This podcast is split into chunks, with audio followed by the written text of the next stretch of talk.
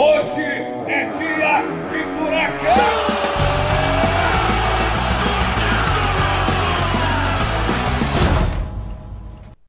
Fala, torcedor atleticano! Seja bem-vindo a mais um Fura Drops, o seu drops diário de notícias, informações e curiosidades sobre o Atlético Paranaense em período de quarentena. Comigo, Marcel Belli, e com o meu amigo inseparável, Bruno Baggio. Tudo bem, Bruno? Fala, Marcel. Fala, galera. Estamos aí no 50 dia de quarentena, o 70 Fura Drops. É, eu já me perdi as contas. É, já, ixi, faz tempo, cara.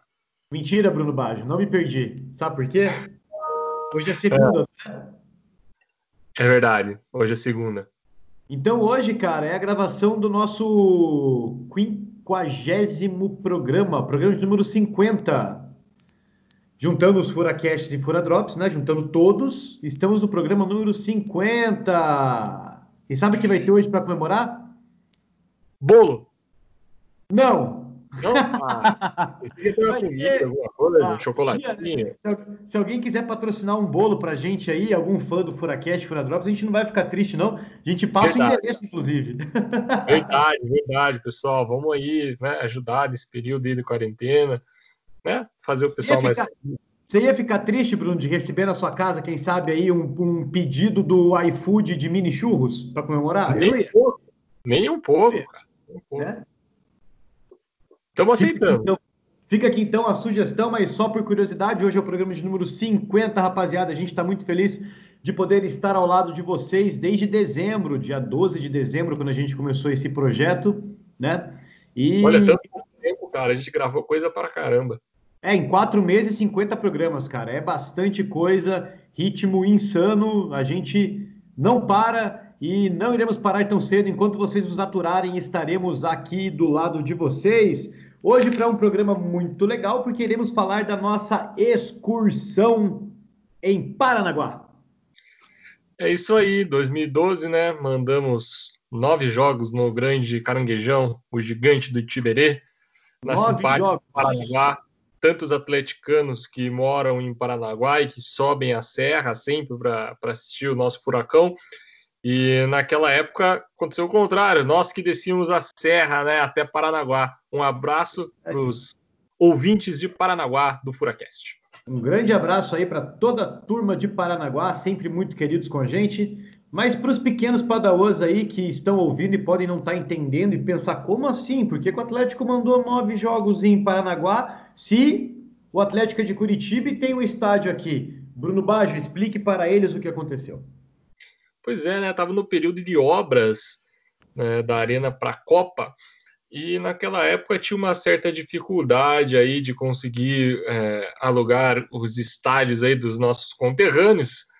Então quis o destino que nós jogássemos em Paranaguá um período antes da gente ir para o Eco Estádio, né? A gente adequou depois o Eco Estádio para voltar a jogar aqui. Então, maravilha, para você, torcedor que é um pouco mais novo ou que não sabia, o Atlético em 2012, então, teve que mandar alguns jogos em Paranaguá em decorrência das obras da Copa do Mundo e foram, segundo o nosso querido Databágio, que não falha, nove jogos, Bruno. Nove jogos, cara, quatro vitórias, três empates e duas derrotas. Foi bem na, na época, né, que o nosso time ainda estava engrenando ali, né, na Série B. Então foi um período bem difícil, né? Não só por o time estar engrenando, mas também por jogar mais longe, ter que viajar todos os jogos também que eram em casa, né? Mas passamos por essa dificuldade. E os sócios Furacão, como sempre, estavam lá com a gente com muito amor. Olha só, sensacional. Bruno, contra quem foram esses nove jogos? Vamos lá então. O primeiro, cara, foi no dia 16 de junho de 2012 é, Atlético 0, 0 Goiás. Naquele jogo, o Drubski estreou e também o goleiro Everton, cara, olha lá. A gente falou da Tanzânia que o Santos estreou, hoje chegou a estreia do Everton. Olha só que coisa maluca, hein? Grande Everton, um abraço aí para o nosso ex-goleiro, mas grande amigo, goleiro Everton. É ex-goleiro é do Atlético, né? Atual goleiro, ex-goleiro do Atlético. Um grande abraço para o Everton. Isso aí, ex-goleiro, campeão olímpico, nosso amigo. Depois, Marcel, teve um jogo contra o Bragantino também 0 a 0 Esse jogo contra o Bragantino foi a estreia do Jorginho. E também, né, sem gols. Aí, Marcel, no dia 10 de julho, teve vitória por 1 a 0 sobre Patinga, finalmente a gente ganhou, né, no terceiro jogo. Gol do Paulo Bar, jogo à noite, só para os guerreiros. Não sei se você estava lá. Não tava, rapaz. Infelizmente não. Queria muito, mas não tava. O Cauê eu tenho certeza que tava. Ah, o Cauê, é... o Cauê na verdade, estava lá é, fazendo batucada, inclusive, lá. Com certeza. Aí depois, ó, 2 a 1 contra o ABC. Gols de Thiago Adam e Wellington Saci. E aí. Bruno? Travou? Tá escutando? Não, tô ouvindo, tô ouvindo. Aí, galera, tô ouvindo. Travou, mas tô ouvindo. Não, vamos ter que parar de novo. Já paramos duas vezes hoje. Não vai ser agora que vamos parar. E aí, Bruno Baixo, tô aqui. Galera, a gente pede desculpa, mas é, a gente, como tá fazendo tudo por Skype, né? Tudo cada um da sua casa para respeitar a quarentena, e isso é algo prioritário, tá? A gente vai continuar respeitando e vai ficar cada um na sua casa. É, a gente tem passado por alguns perrengues aí para conseguir construir conteúdos, mas assim, fazemos o possível para que você continue tendo aí o seu Furacast, o seu Furadrops. Eventualmente vai acontecer isso, mas não liguem, tá? Não é um desejo nosso, nenhuma culpa nossa. Que sai em breve, estaremos de volta na arena, no nosso estúdio, na nossa rádio, com microfone profissional e aquela qualidade que você merece. Opa, se Deus quiser. São os dramas reais, né? Dramas é. reais. Então, depois desse jogo ABC, né? Gols de Thiago Adam, né, Elton Saci. Teve o 1 a 0 para o Vitória e 1 a 0 para o São Caetano. Nós perdemos dois em sequência.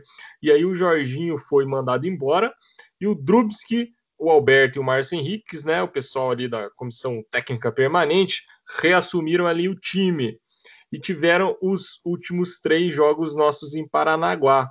Uma vitória sobre o Asa por 1 a 0, um outro jogo à noite, uma vitória por 1 a 0 sobre o Criciúma, gol do Marcão. E o último foi no dia 28 de agosto, Atlético 1, 1 Joinville, gol do Elias de pênalti. Olha só. Então a gente se despediu vencendo da nossa excursão aí por Paranaguá. Não, empatou 1 a 1. 1 a 1 com o Joinville. Ah, 1 a 1, desculpa. 1 a 1, o gol de pênalti foi de empate, né? Isso aí foi o nosso último jogo lá, era a primeira partida do segundo turno do Campeonato Brasileiro. Aí depois disso nós passamos a jogar no Eco Estádio. E vou te falar aí, Marcel, a escalação naquele dia, nosso último jogo em Paranaguá. Manda. O Everton goleiro, Maranhão, Manuel Kleberson e Pedro Botelho. David João Paulo, entrou Ligueira no lugar de João Paulo. Henrique entrou o Zezinho no lugar dele, Elias entrou o Marcelo Cirino e Felipe. E na frente o Marcão.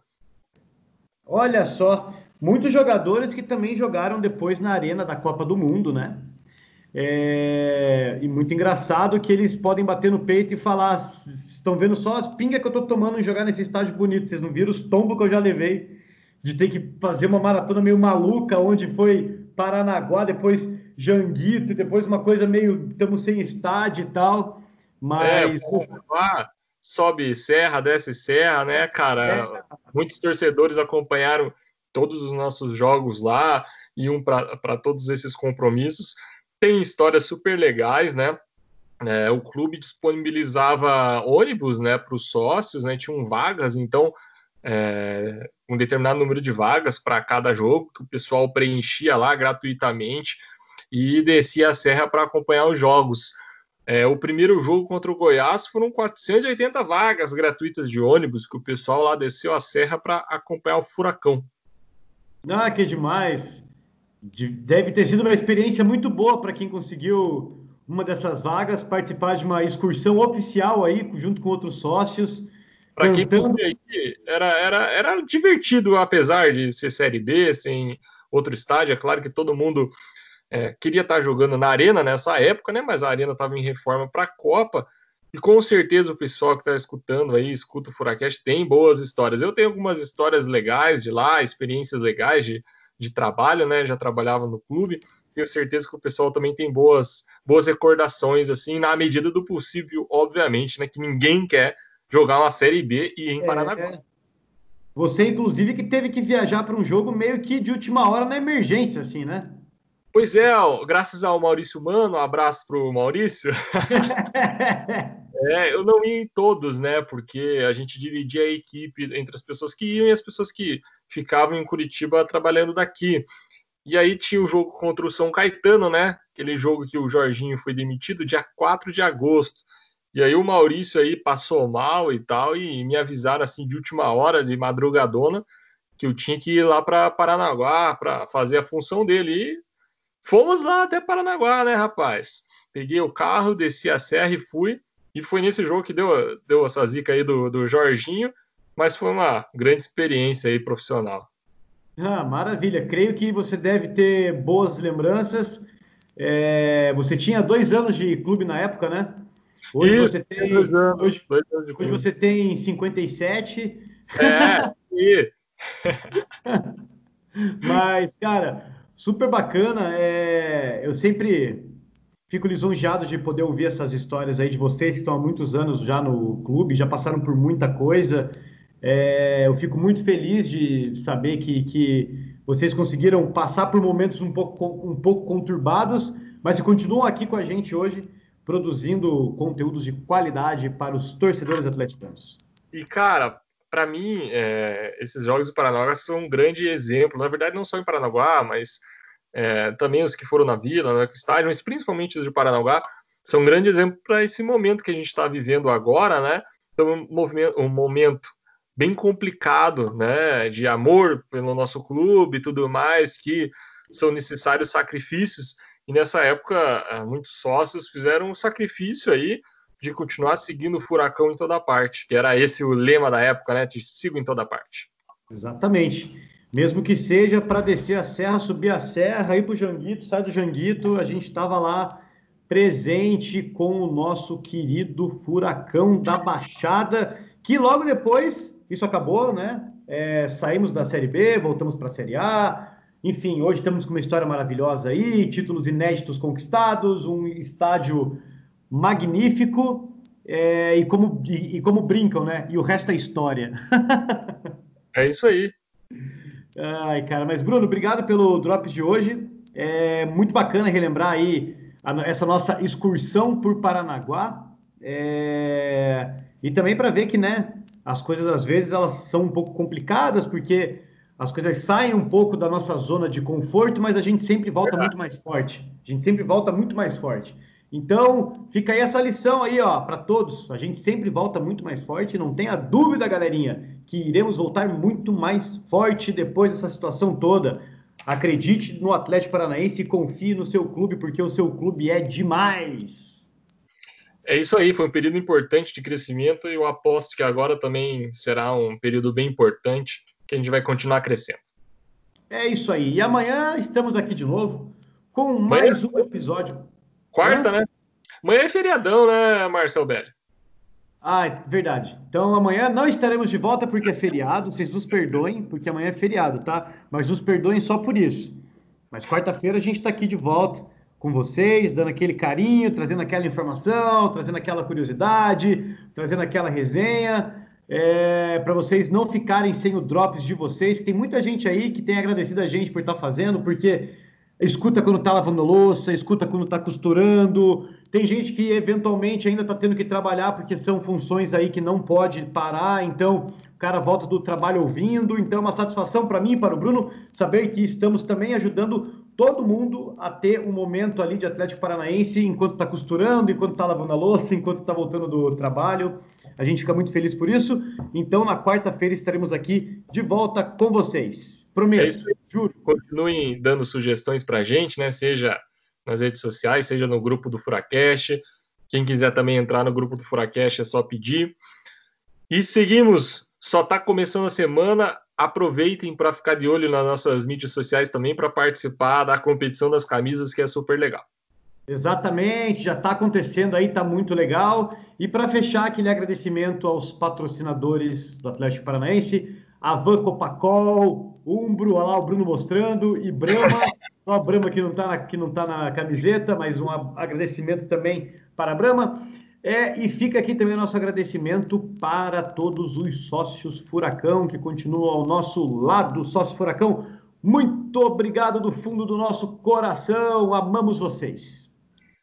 Valeu, galera. Um abração. Até mais. Até mais. Até quarta-feira. Falar até amanhã, mas ó, tô esperto. Até quarta-feira. Valeu. abraço.